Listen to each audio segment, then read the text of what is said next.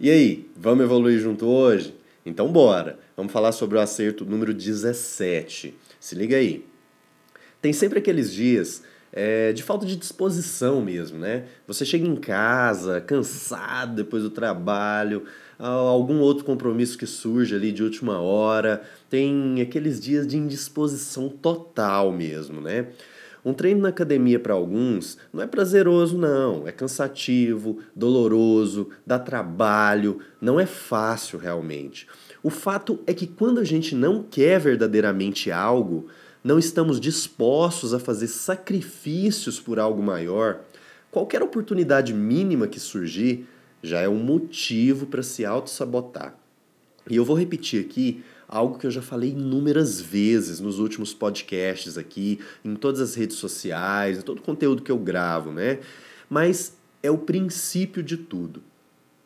Se você não entender com clareza o seu objetivo, se não souber exatamente onde quer chegar e quais os benefícios que isso trará para a sua vida, a sua motivação por fazer o que é preciso todos os dias vai ser bem menor, mas muito menor ok?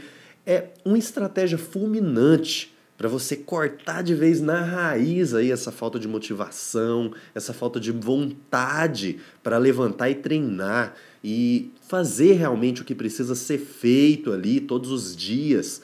É o seguinte, quando surgir aquele pensamento de autossabotagem, aquele famoso tô cansado, não vou fazer hoje não, deixa para amanhã, levanta e faz com ainda mais intensidade do que o normal.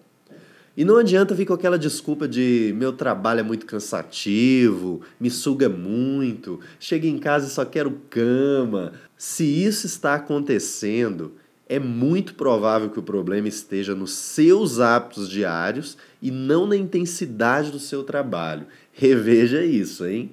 E no meu perfil do Instagram, no YouTube, tem uma série completa sobre diversos hábitos que você pode adotar ainda hoje aí na sua rotina e mudar essa realidade de vez. Acompanha lá, os hábitos para alta performance.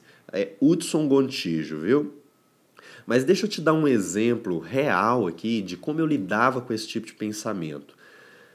Mesmo entendendo muito bem meu objetivo, ter a clareza de como ele me traz os benefícios que eu quero e me leva para onde eu preciso, mesmo praticando hábitos que estimulam minha alta performance todos os dias, tem dias que realmente ocorre de vir aquela vontade né, de, de falhar o treino e descansar realmente ao invés de gastar ainda mais energia.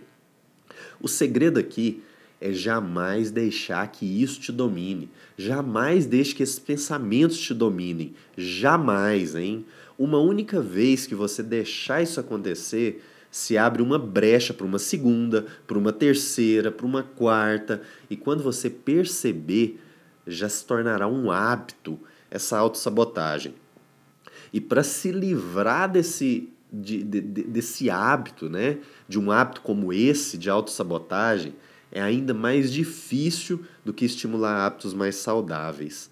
Então, quando surgia esse tipo de pensamento de autossabotagem, imediatamente, sem pensar duas vezes, eu já levantava e fazia um treino ainda mais intenso, com mais repetições, com menos descanso, ou seja, com uma intensidade ainda maior do que o comum. E eu deixava claro para mim mesmo que eu só estava fazendo isso como punição por ter pensado em me auto-sabotar. E não subestime isso, viu? O impacto dessas atitudes são incríveis em você mesmo. Se liga que não é só isso que vai te ajudar, viu? Esse conteúdo aqui é somente uma das atitudes que vai te ajudar a se livrar da mente mimada. Escuta todos os outros podcasts aqui atrás, que eu te garanto que se você seguir à risca tudo isso, você vai ter resultados imediatos. Então, esse é o tipo de mindset que eu queria deixar para você hoje. Assina aí o podcast, curte, compartilha esse conteúdo com outras pessoas se fez sentido. Deixa seu comentário e avaliação, pois esse é o termômetro que me ajuda a saber se eu estou te entregando que, o que realmente está te agregando, ok? Forte abraço e vamos evoluir juntos. Valeu!